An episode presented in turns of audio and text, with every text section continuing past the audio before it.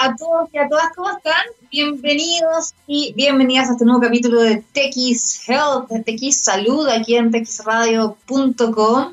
Y quiero partir el programa saludando a todos mis queridos colegas, porque ayer fue el Día del Trabajador Radial y si bien ayer no tuve el programa en vivo, quería saludarlos a todos quienes hacen esta radio posible, la gran familia de TX Radio, la única radio en Chile y en Latinoamérica de ciencia y tecnología.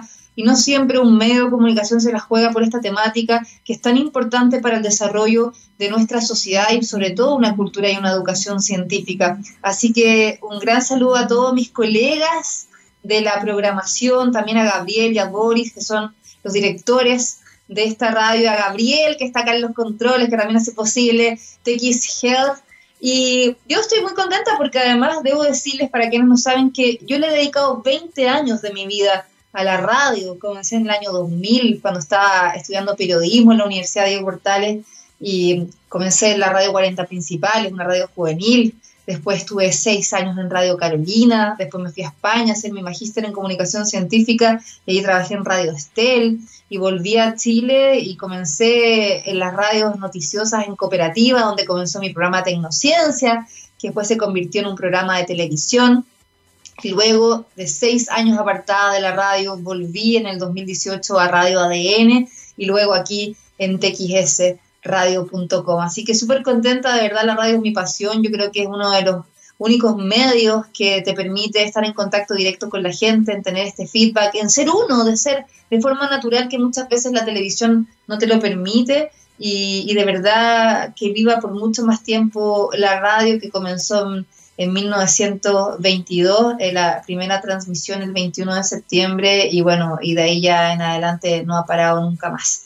Así que un saludo afectuoso para todos. Hoy vamos a estar conversando dos temas espectaculares. Vamos a tener el honor de conversar hoy con el doctor Francisco Bosinovich, eh, reciente Premio Nacional de Ciencias Naturales, sobre toda su trayectoria, sus trabajos y, por supuesto, eh, todo lo que opina respecto a lo que está pasando con la pandemia y también él participó recientemente en la campaña para impulsar la firma de Chile en el acuerdo de Escazú. Y también vamos a estar conversando con el doctor Guillermo Valenzuela sobre una investigación que está haciendo la Universidad Austral de Chile sobre, sobre este súper anticuerpo de la alpaca que podría neutralizar el COVID-19. Vamos a estar conversando al respecto, así que va a estar súper entretenido. Manden sus preguntas con el hashtag en Twitter que es TXHealth arroba TX Radio en Instagram y TX-radio en Instagram y TX Radio en Twitter de corrido. El mío es arroba Andrea Obaid. Y nos vamos con un temazo de Stereophonics.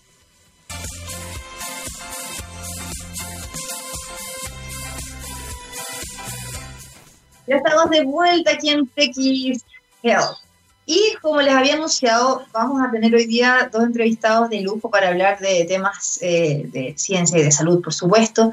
Y queremos hoy destacar una investigación que está haciendo el Laboratorio de Biotecnología Médica de la Universidad Austral de Chile, eh, principalmente en Valdivia, donde descubrieron el W25, que es un poderoso super anticuerpo de la alpaca, este animal que es típico de Chile, que sería capaz de neutralizar completamente al eh, SARS-CoV-2, que es el virus que produce la enfermedad del COVID-19, incluso en sus variantes más infecciosas.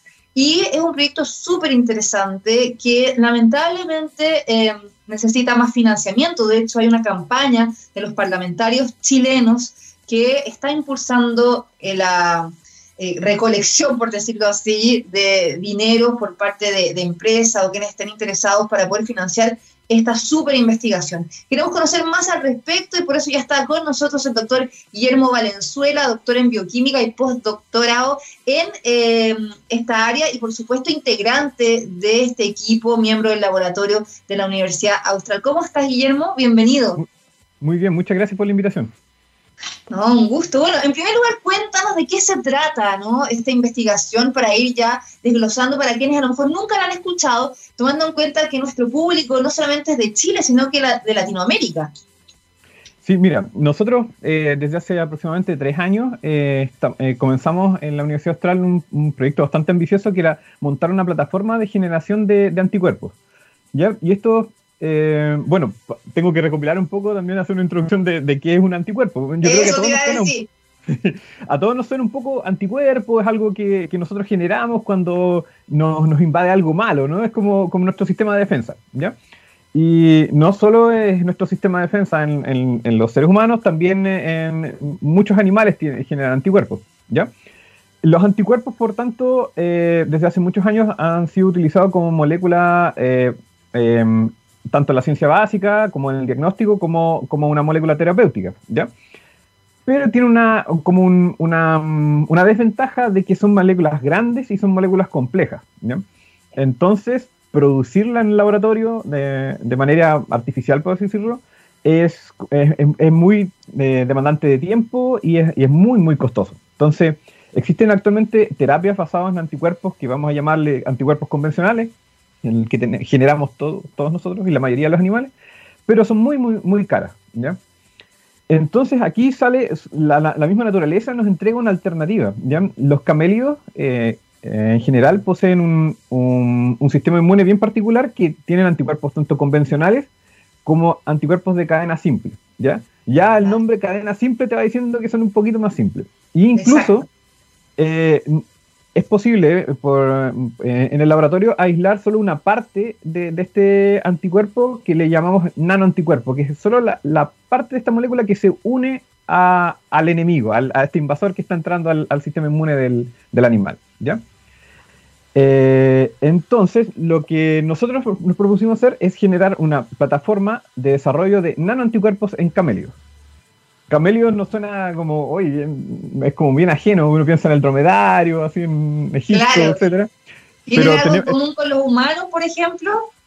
Eh, claro, sí, tienen, tienen varias cosas en común. Y, es más, tienen muchas eh, cosas en común con nuestro, con, nuestro país, porque no solo, no solo Camelio eh, engloba los dromedarios y los, y los, camellos, sino que también incluye las alpacas, las llamas, vicuñas, guanacos. ¿ya? Entonces nosotros, aprovechando de la facilidad de acceso que se tiene en nuestro país a, este tipo de camellos, nosotros empezamos a trabajar en el sistema inmune de, las alpacas. Perfecto. Eh, ¿cómo, es este proceso? Nosotros, bueno, un poco para tranquilizar igual a la gente que muchas veces me dice, pucha, otra vez están trabajando con animales, qué mal, que... Claro, nosotros, créanme que, que nuestras alpacas son el, miembro de nuestro equipo más, más, más regaloneado que tenemos. Eh, lo que el, protocolo que hemos montado en nuestro laboratorio se basa en que nosotros inmunizamos una alpaca, es decir, es el equivalente a cuando nosotros nos vacunan. Le damos, le inyectamos con una, no con el virus completo, sino con eh, una parte de él. En este caso, empezamos a trabajar con, eh, con el SARS-CoV-2 con una proteína, la proteína espiga o spike. Le dimos unas dosis a, la alpaca, que todo esto voy a, mencionar el nombre, que tiene un nombre, una historia peculiar. Y la, alpaca, como todos los animales, cuando nosotros nos vemos expuestos a un agente externo, generamos una respuesta inmune, ¿ya? Que generamos anticuerpos.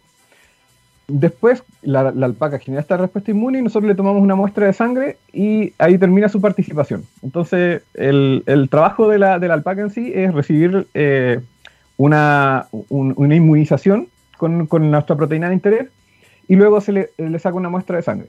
Esta muestra de sangre... Guillermo, eh, ¿Mm? paréntesis, para, para, ir también entendiendo. Bueno, primero así muy cortito, eh, siempre se ha hablado de, de, los anticuerpos, la inmunidad que puede generar ¿no? el SARS-CoV-2, que hasta ahora todos los estudios científicos en los humanos han demostrado que dura dos o tres meses, y es como tú decías, o sea, eh, cuando se mide a través del IgG o el IgM, que es este test de sangre para saber si generaste o no anticuerpos de inmunidad, eso también como lo que más la gente está familiarizada ¿no? con el tema de los anticuerpos. Pero por otra parte, estos resultados cuando inmunizaron a eh, la alpaca, que en este sentido sería como ponerle una vacuna, ¿no? Que está todo el mundo trabajando en la vacuna contra el SARS-CoV-2. Efectivamente, tuvieron buenos resultados, o sea, la respuesta inmune de la alpaca hacia el virus fue positiva.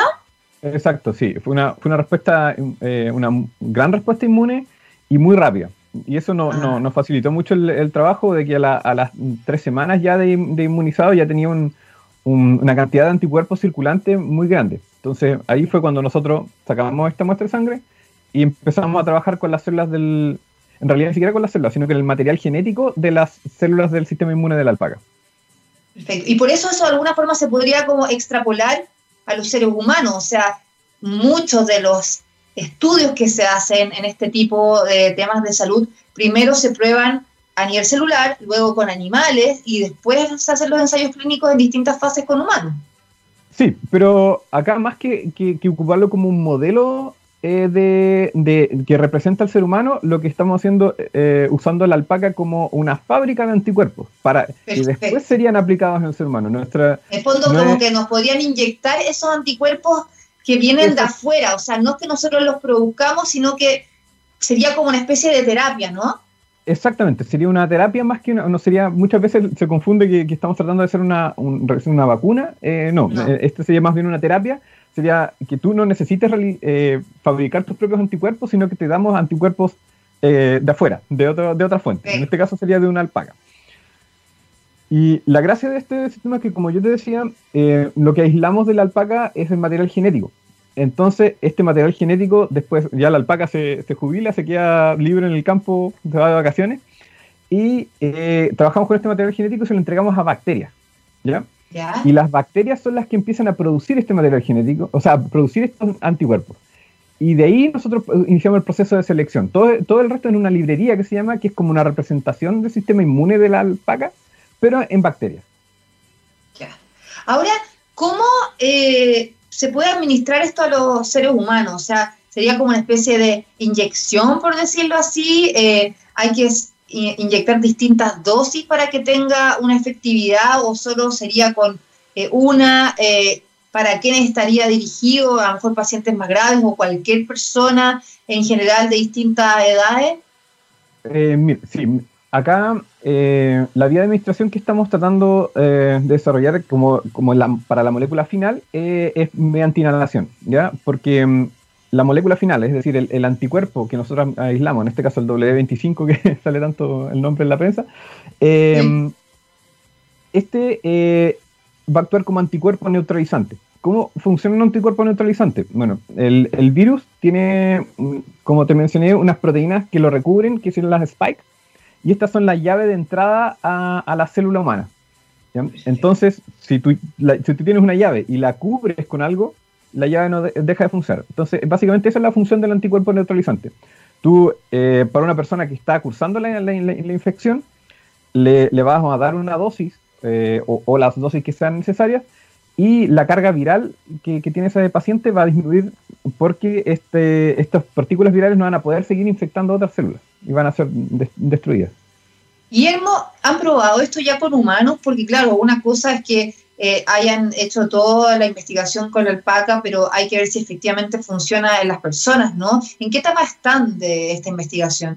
Sí, eh, efectivamente, eh, bueno, la, investigación fue hasta dar con, una serie, una batería que le llamamos de distintos anticuerpos, de ahí probamos los, los mejores, los que mejor se unían, y en colaboración con, con la Universidad de Queensland eh, de Australia, ellos eh, trabajaban directamente con el virus. Entonces probaban la capacidad de nuestros anticuerpos de bloquear la entrada del virus a células humanas. Esto era todavía eh, trabajando a nivel de cultivo celular. Entonces, ahí podíamos, tuvimos el dato efectivo de que nuestro, nuestro anticuerpo bloqueaba la entrada del, virus a, las células, es decir, era un anticuerpo neutralizante y era muy, muy eficiente como anticuerpo neutralizante.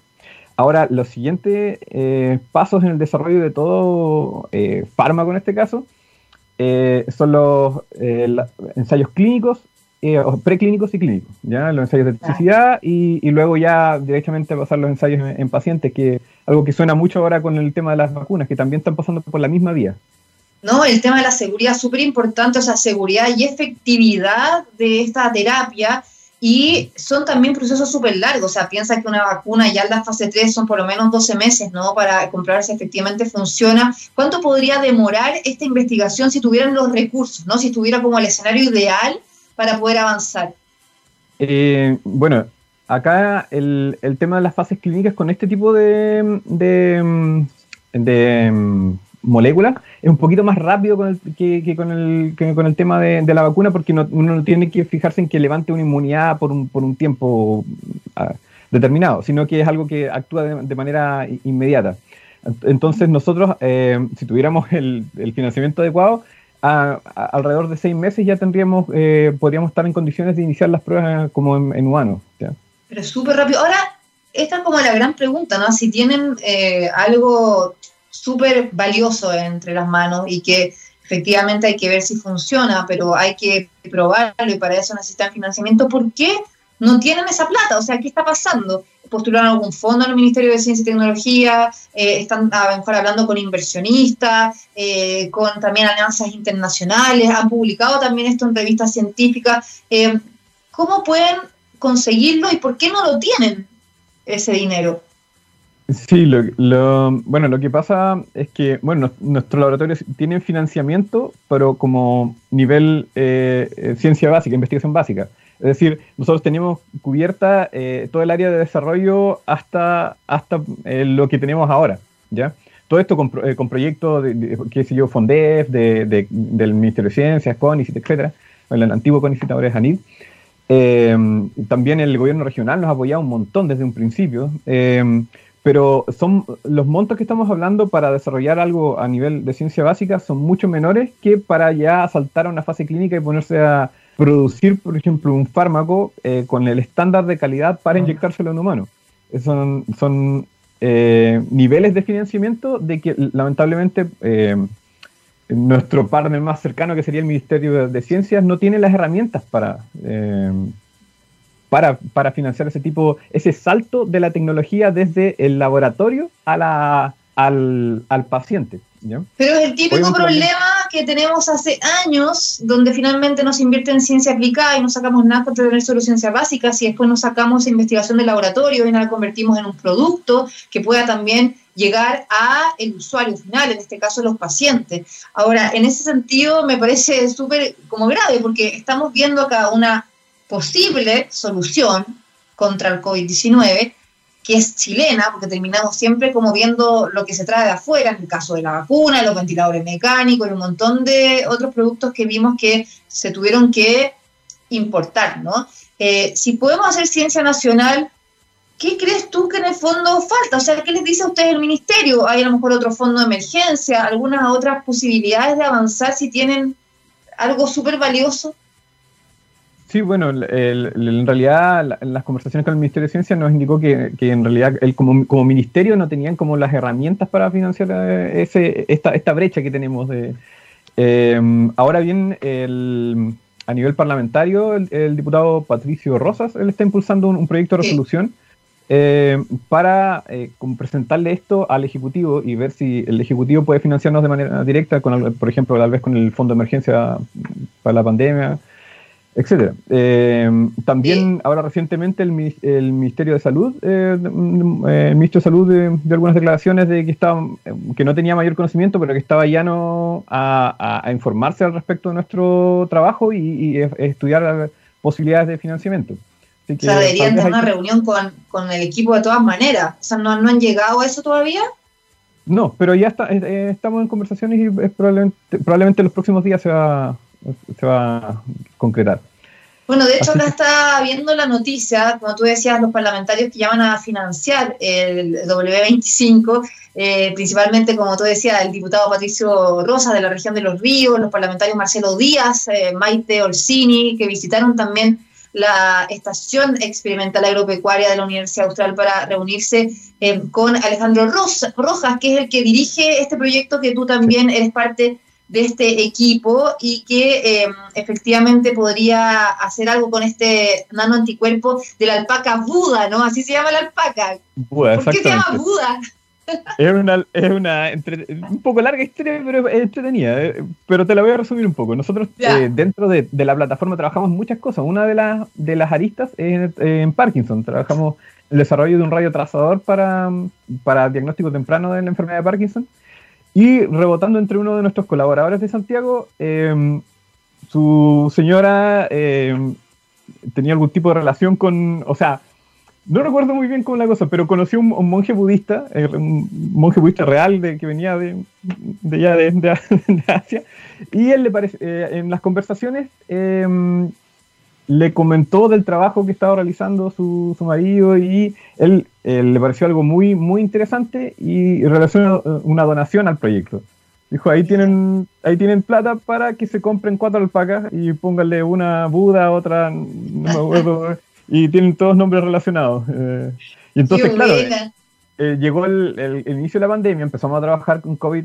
Eh, Alejandro tuvo la idea, dijo, pucha, ¿qué alpaca inmunizamos? y dijo, bueno, sería como muy poético si Buda, con el karma que debe tener acumulado positivo, eh, fuera el que nos entregara la herramienta para ayudar a la humanidad. Y al, parecer fue una buena decisión.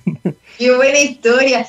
¿Quién puede ayudarlos eh, a conseguir financiamiento? ¿Dónde puede contactarlos? Hay una forma también de que eh, a lo mejor nos están viendo y escuchando personas que efectivamente, no sé, donan de forma altruista o que son empresas que están interesadas. ¿Cómo pueden hacerlo, Guillermo? Eh, bueno, podrían eh, contactarnos directamente al Laboratorio de Biotecnología Médica de la Universidad Austral, eh, que está bueno en las redes sociales, es fácil de, encontrar ahí cuando uno busca la, Universidad Austral. También podrían contactar directamente a Buda, que tiene una, un Instagram, Alpaca Buda, si me quieren seguir. sí. Y, y, claro, todavía no no estamos, o sea, hemos pensado en alternativas como un crowdfunding o algo así, pero todavía no, no hemos llegado a ese, ese, punto. Hemos tenido algunos inversionistas que, están, han demostrado interés, entonces igual estamos viendo qué pasa. Igual la idea es no tener que vender la tecnología así tan en verde, ¿ya? Por eso es que estamos apelando un poco a que se desarrolle en conjunto con financiamiento estatal para poder llevar lo más adelante posible la tecnología y mantener el control de esta tecnología, cuando, cuando inevitablemente probablemente se va a tener que producir en, en asociación con alguna farmacéutica o qué sé yo, porque por, por el tema de la infraestructura, pero eh, con un nivel de control de la tecnología distinto a que si la entregamos en este, en este momento. ¿Cuánta plata necesitan? Eh, va entre 3 a 4 millones de mm, dólares. Sí, porque justamente eso, a ver, suena, una, una, mm, como una cifra muy, muy exorbitante, pero eh, bueno, es lo que cuesta em, eh, la producción de la molécula final eh, en estándar inyectable, o sea, administrable a un ser humano, y el financiamiento de todas las, fases, las fases clínicas de este estudio, que, que lamentablemente son bastante caras para un laboratorio de ciencia básica como, como el nuestro, pero si lo ponemos en el contexto de, de tal vez un, un, Estado o un inversionista, eh, y no, no, han hablado con, con, farmacéuticas internacionales? ¿Cómo también es, por ejemplo, hay algo similar en otros países o que hayan también farmacéuticas interesadas en apoyar esto, que puedan también desarrollarlo? Sí, de hecho estamos corriendo en paralelo. Eh, hay, hay, hay, competencia, por así decirlo. Están, eh, hay, están los belgas, eh, ah, que están haciendo lo mismo. Estados Unidos están haciendo lo, lo mismo. Está, la llama o la alpaca Tyson por ahí y otras. Hay, hay, entre comillas, competencia. Pero lo entretenido de eso es que nosotros aquí, como en el, en el sur del mundo, logramos desarrollar actualmente el anticuerpo que tiene la mayor afinidad eh, reportada. O sea, eh, entre comillas, de lo que está publicado actualmente en revista científica, eh, el nuestro es el mejor, por así así diciendo en, palabras, en palabras simples. Eso es un super plus y en fondo ahora es como el que gana la carrera el que consigue el dinero finalmente, ¿no? claro, exactamente. Por decirlo así. Pero que bueno, te quiero agradecer, Guillermo Valenzuela, doctor en bioquímica, miembro del equipo de investigación del Laboratorio de Biotecnología Médica de la Universidad Austral de Chile en este proyecto súper interesante que es el eh, anticuerpo de la alpaca, eh, capaz de neutralizar al SARS-CoV-2. Ojalá encuentren financiamiento, ¿verdad? Es un proyecto importantísimo y la ciencia chilena está a primer nivel. Si lo único que falta siempre es la plata, ¿no? Así que un abrazo y muchas gracias, Guillermo, por la entrevista y ojalá también esto sirva para que puedan abrirse más puertas no, muchas gracias a ustedes eh, por, por, la invitación y por ayudar a difundir la ciencia en, nuestro país. De todas maneras, un abrazo, cuídate mucho. Igual. Chao. Chao.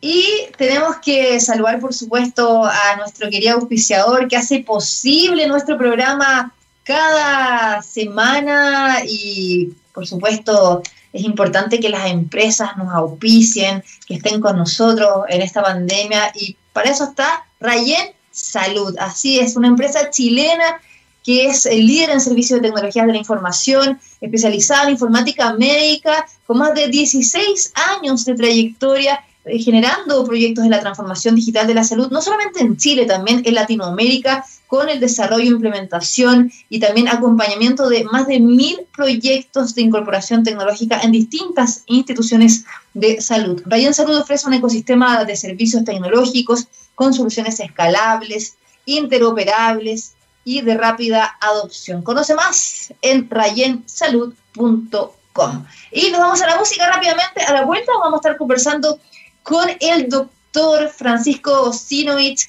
Premio Nacional de Ciencias Naturales 2020. Queremos conocer mucho más sobre su carrera y otros temas, así que no se cambien. Sigan con nosotros en texradio.com, arroba texradio en Twitter. El hashtag es texhealth en Twitter, el mío es arroba en Twitter e Instagram y también tex-radio en Instagram. Vamos y volvemos.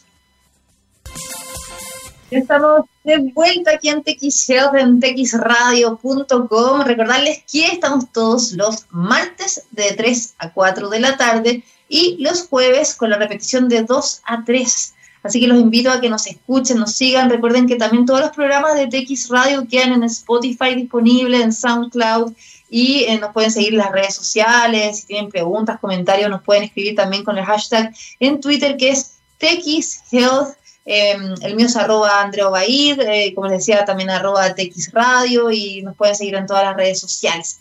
Bueno, hace unas semanas atrás se dio a conocer el Premio Nacional de Ciencias Naturales 2020 que recayó sobre el doctor Francisco Bosinovich con 30 años de trayectoria, licenciado en biología, eh, doctorado en ciencias de la Universidad de Chile que fue destacado por su contribución en la ciencia y el desarrollo del país por tanto tiempo y también por la formación de muchísimos estudiantes y docentes. Bueno, él principalmente ha trabajado en eh, las investigaciones en fisiología ecológica y evolutiva y también es director del Departamento de Ecología de la Universidad de Chile y es subdirector del Centro de Financiamiento Basal, eh, el CAPES, que es el Center of Applied Ecology and Sustainability. Bueno, estamos con él, con el doctor Francisco Sinovich. ¿Cómo está, doctor? Bienvenido a TXG, un gusto tenerlo. Todo muy bien, muchas gracias. Contento de estar acá de nuevo. Sí, pues si me contaba que había conversado con Daniel Silva, con la hamaca Roja Salos, así que ya es un oriundo de esta casa. Soy habitué, sí.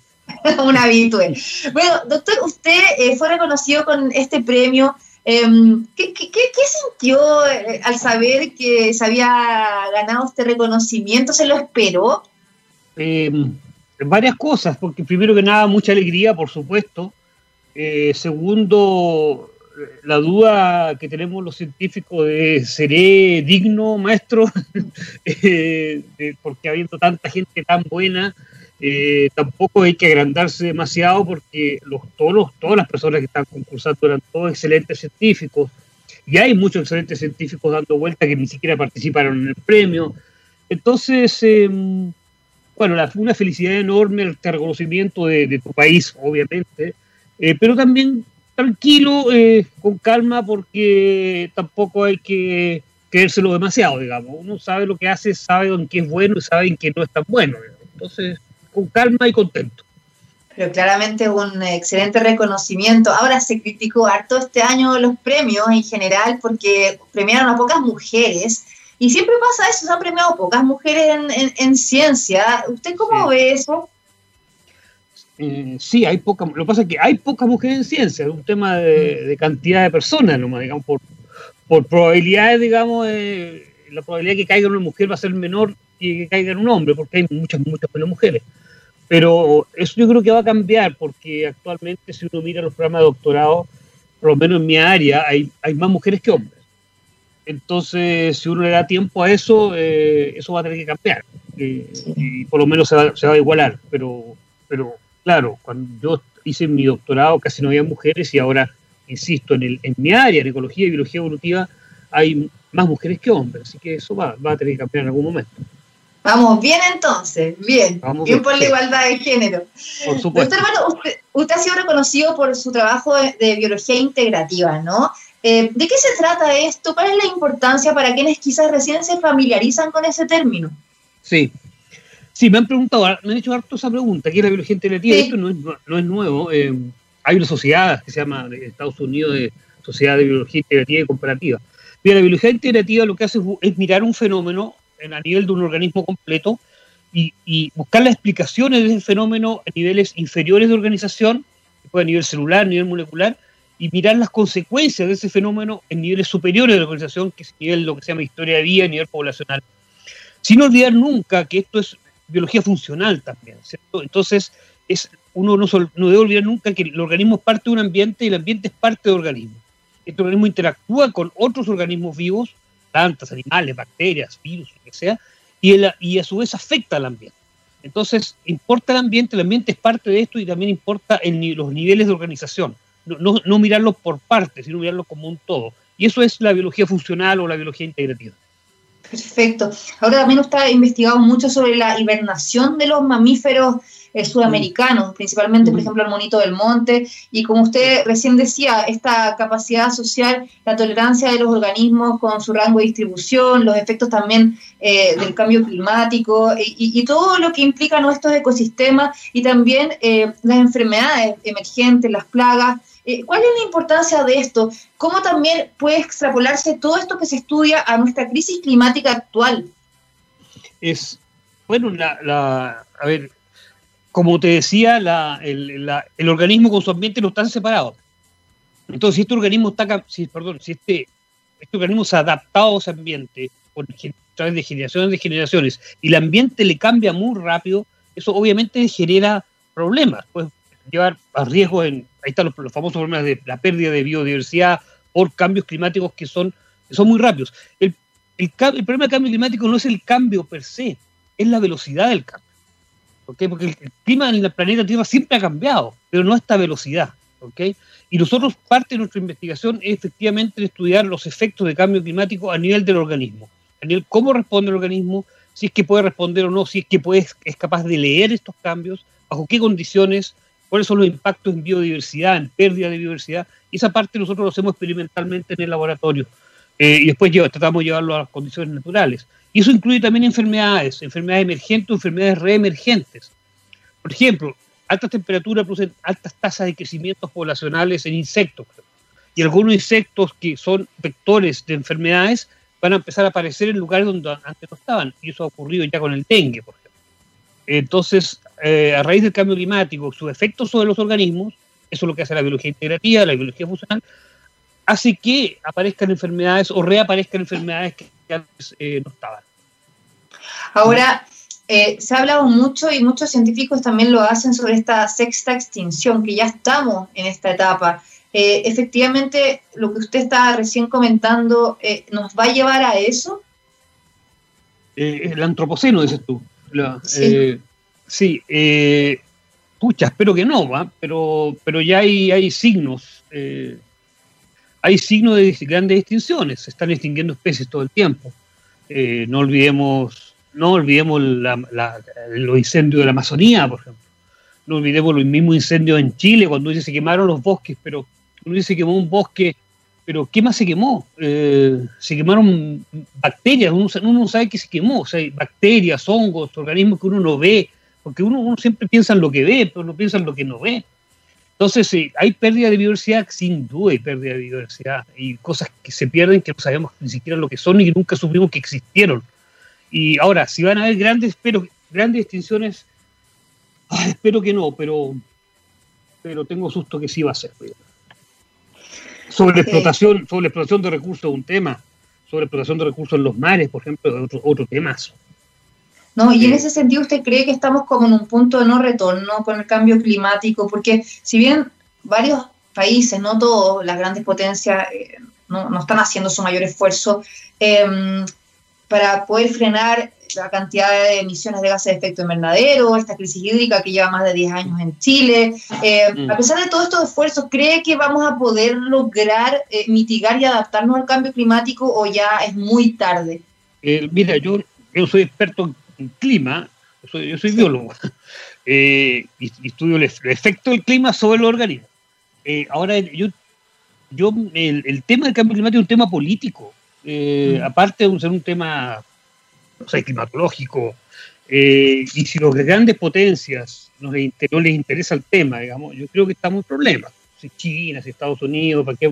todos sabemos de qué estamos hablando, digamos, piensan que esto es un cuento, que son negacionistas del cambio climático, sí vamos a estar en problemas, vamos a estar en problemas. Pero yo espero, yo tengo esperanza de que en algún momento nos demos cuenta que, que hay que hacer algo, digamos, que esto no, puede seguir así.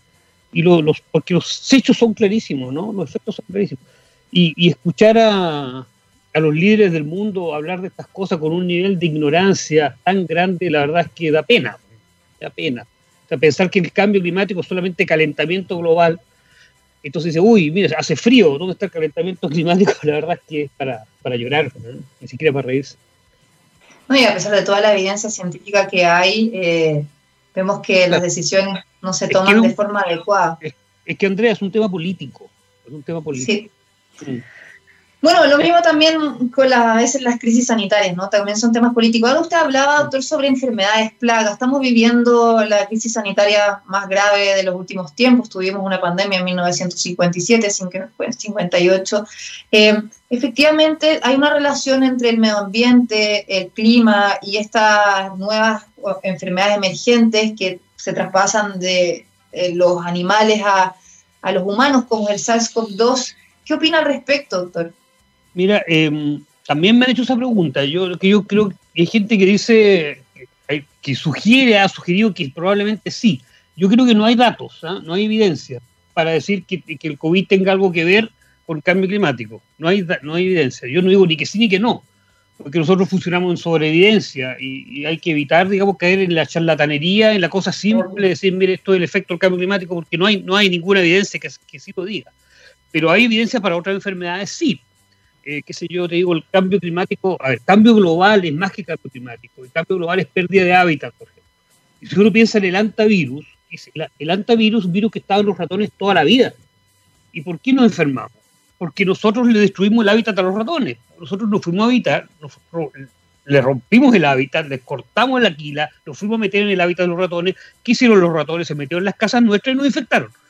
Exacto. ¿Okay? Pero eso estaba ahí siempre. Entonces, bueno, ¿qué pasó ahí? Es un tema de cambio global, es pérdida de hábitat. Como pérdida de hábitat aumentó la interacción entre humanos y ratones que antes no existía. Eso generó una enfermedad emergente como el antivirus. Es un caso clásico de eh, cambio global. Para el COVID, yo no tengo, no, me atrevería, hay gente que lo ha sugerido, yo no me atrevería a decir nada sin datos duros, digamos, que lo demuestren. No, y sobre todo que es un virus tan nuevo que falta un montón de investigación y evidencia donde se están volcando todos los laboratorios a, investigarlo. Ahora hablando también del COVID-19, usted nació en Punta Arenas, ¿cierto, doctor? También por su apellido croata, eh, estábamos conversando antes, y bueno, yo tengo también familia en, Antofagasta. ¿Qué, qué, qué opina sobre la situación actual de la región de Magallanes con esta enfermedad que ha sido la más afectada últimamente? ¿Tiene familia ya? ¿Cómo, cómo lo vive? Tengo, sí, tengo familia. Yo soy bocino de y Raice Villankovic. O sea, Chuta, ya, súper croata. Claro, y, y, hasta un poquito serbio por ahí. Este, y viví también en, Puerto de Seno, o sea, yo soy patagónico, me siento muy patagónico. Eh, la verdad, yo conversando con amigos, eh, ex compañeros de curso, en, hemos chateando cuál es la razón de, de que esto ocurre. Bueno, primero, porque es muy turístico eh, es un lugar de paso, ¿no? Está el estrecho España, Antártica. Efectivamente, entonces hay, además hay mucha interacción. La, la, como, los puntaneses tendemos a vivir hacia adentro, no por el clima. Entonces hay muchas cosas de visita, de ir a las casas a tomar té, de ir a tomar, a tomar, a hacer un asado, a comer un cordero.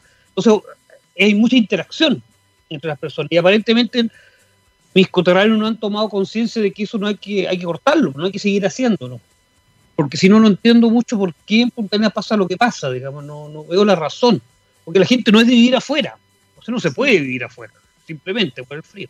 Entonces yo creo que esa es una de las razones y lo otro es la cantidad de turismo, pienso yo. ¿Mm? ¿Cómo cree que se ha manejado esta crisis sanitaria, doctor? Em,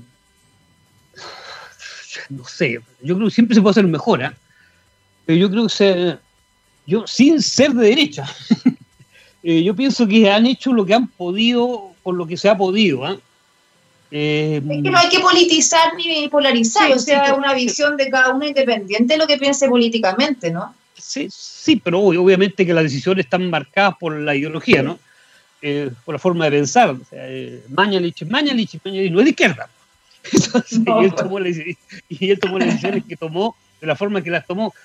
Pero yo escuché a Lagos, a Ricardo Lagos, diciendo, oiga, eh, yo creo que hizo lo que pudo, podía haberlo hecho mejor, probablemente se dice que ocultó información, yo no sé qué evidencia hay para decir eso. Yo, o sea, yo sería muy cuidadoso porque el tema es tan delicado. Eh, hay vidas de por medio, gente que murió, eh, que no se puede estar eh, tirando palazos así con, ah, como bombero loco sin tener evidencia, sin tener datos así. Si, si, estamos seguros que aquí hubo negligencia, bueno, que opere la ley. Que opere las bueno, está Fiscalía investigando ahora. Yo creo que eso es lo que hay que hacer. Yo creo que hay que ser, hay que ser serio, hay que ser responsable. Eh, y no, no, más allá de la ideología, eh, no se puede jugar con este tema y ser, hay que ser muy responsable. No, no, no, no tomar decisiones ni lanzar frases al voleo sin, sin evidencia fuerte y potente, creo yo. Y para eso están, que operen las instituciones, como decía el presidente Lago. Bueno, hablando de gobierno, usted ayer visitó el Ministerio de Ciencia y Tecnología, se reunió con el ministro Andrés Kup. ¿Cómo fue esa visita? ¿Qué conversaron? Eh, bueno, muy bien. Yo, ah, según me dijo Andrés, yo le hice clase. No Mire, ya ni se acuerda. Yo no, la verdad que no me acuerdo. pero, pero claro, fue una visita, fue, yo fui a visitar al ministro, pero el ministro es un biólogo, es un par, entonces fue claro, muy agradable. Claro, fue muy agradable, fue fue como ir a visitar a una persona que, que, uno, que uno conocía, a pesar de que nunca habíamos hablado, a lo mejor hablamos, pero yo no me acordaba. Eh, pero claro, es un par, podemos conversar de cosas, eh, cosas privadas, eh, cosas no tan privadas, pero fue muy agradable. Yo agradezco mucho la invitación de Andrés, del, ministro Cubo, perdón, para recibirme y para felicitarme por el premio. Eh, fue, repito, muy agradable, me mostró la dependencia con el ministerio. Fue una, una, una, visita muy agradable. Fue muy agradable conversar con él y ver, bueno, soñar la ciencia de este país, digamos, para dónde vamos, qué queremos.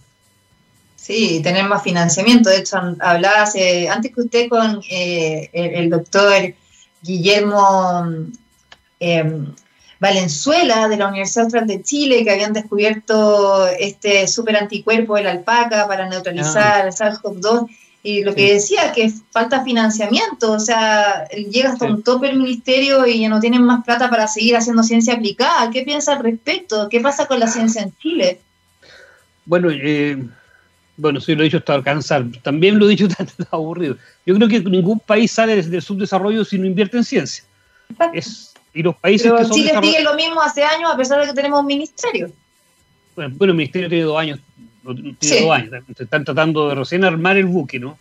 El, pero eh, si uno mira los países desarrollados, son los países que, tienen inversión en ciencia y no pasa por ministerio necesariamente. ¿eh? Estados Unidos no tiene un ministerio de ciencia. No, por eh, política de Estado al final. Efectivamente. ¿Y sabes qué? es por, por la pega de trabajo que hagan ustedes. Eh, eh, en, en, Estados Unidos, si uno habla de ciencia, no es raro.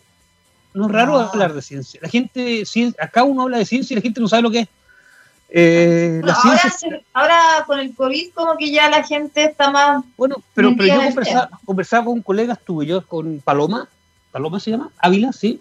Y yo les decía, a ver, ¿cuántos periodistas científicos hay en Chile? Comparado con bueno, somos más de 100 en Chile, sabía, somos miembros de la Asociación Chilena de Periodistas y Divulgadores de Ciencia, lo que pasa es que somos poquitos en medios de comunicación. Ah, ah ¿en serio? Mira, mira, qué, bueno, qué pues. bueno saberlo. Qué bueno y pues la Chile se formó hace 45 años. Bueno, o sea, llevan 45 años haciendo poco entonces. sí, bueno, es que la mayoría trabajan en instituciones, pero, pero sí, ahora últimamente han salido más periodistas científicos, como usted decía, Paloma, Daniel y otros más, pero, pero, pero, de ahí se está haciendo un trabajo. yo, creo, yo, creo, que en los últimos cinco años ha habido un crecimiento potente, potente muy, muy bueno, que hace cinco años no, existía. Muy bueno. Y eso, mucho mejor que otros países, de Latinoamérica por lo menos, mucho mejor. Qué bueno, porque es súper importante, eso porque si son ustedes los que tienen que y hacer que la gente entienda que la ciencia no es fome, que la ciencia no es aburrida, que, que esta cosa tiene que ser parte del quehacer, que es normal la ciencia que es una cosa rara, una cosa etérea, que, que la ciencia está. Miren el, en el celular, por favor, en el celular que ocupáis todos los días, ahí está. ¿ah? Eso es matemática, eso es matemática, eso es física. Eh, entonces, eso pasa por, por comunicar. y los científicos no somos muy buenos y somos bastante nerds, y somos bastante No, pero también tienen que aprender a divulgar la ciencia, salir de sus laboratorios y sin, difusión no existe. Así que tengo que hacer un trabajo de alianza sí, sé, sí, lo sé. Sí, lo sé, lo sé. No me rete, no me rete, porque es cierto también, es también. hago un mea culpa, hago un mea culpa. Tenemos que salir y, y sí, hacer el trabajo. Pero sí, tenemos que hacerlo entre los dos. Tenemos que hacerlo Muy bien. Los dos. Doctor, para terminar, porque nos quedan pocos minutos, usted participó en esta campaña em, de la, del fondo, la firma que Chile necesita para el acuerdo de Escazú, que hasta el momento el gobierno ha declarado que no va a firmar, eh, eh, lo hemos visto también en la prensa. Em, y este video que yo también participé, donde la idea es promover esto, ¿no? Em, ¿Cuál es su opinión al respecto? Chile necesita, ¿por qué firmar este acuerdo de Escazú? Eh, bueno, como dije en el video, es, tenemos que firmar, tenemos que, eh, por, el medio ambiente, por las generaciones que vienen, por, por el lugar, por la casa en que vivimos, tenemos que preocuparnos del ambiente, no somos, no somos, parte del lugar donde vivimos, no somos a ver, es como que, quemar nuestra casa, ¿no? Es como decir, no, ¿cómo no voy a cuidar mi casa? Eh, y, y, hacia allá va este acuerdo, digamos. tenemos que o sea, no, podemos negarnos a esto. Y yo espero que se rectifique la posición y se firme este acuerdo porque nos favorece a todos a la larga, pienso yo. De todas maneras, también opino lo mismo. Le quiero agradecer al doctor Francisco Bocinovich, Premio Nacional de Ciencias Naturales 2020. Muchas gracias por esta conversación, súper interesante, doctor. Así que bueno, estamos en contacto nuevamente. Gracias, Andrea, y cuando quiera a tu disposición. Un abrazo, cuídese mucho. Chao, chao. Tú, también, chao.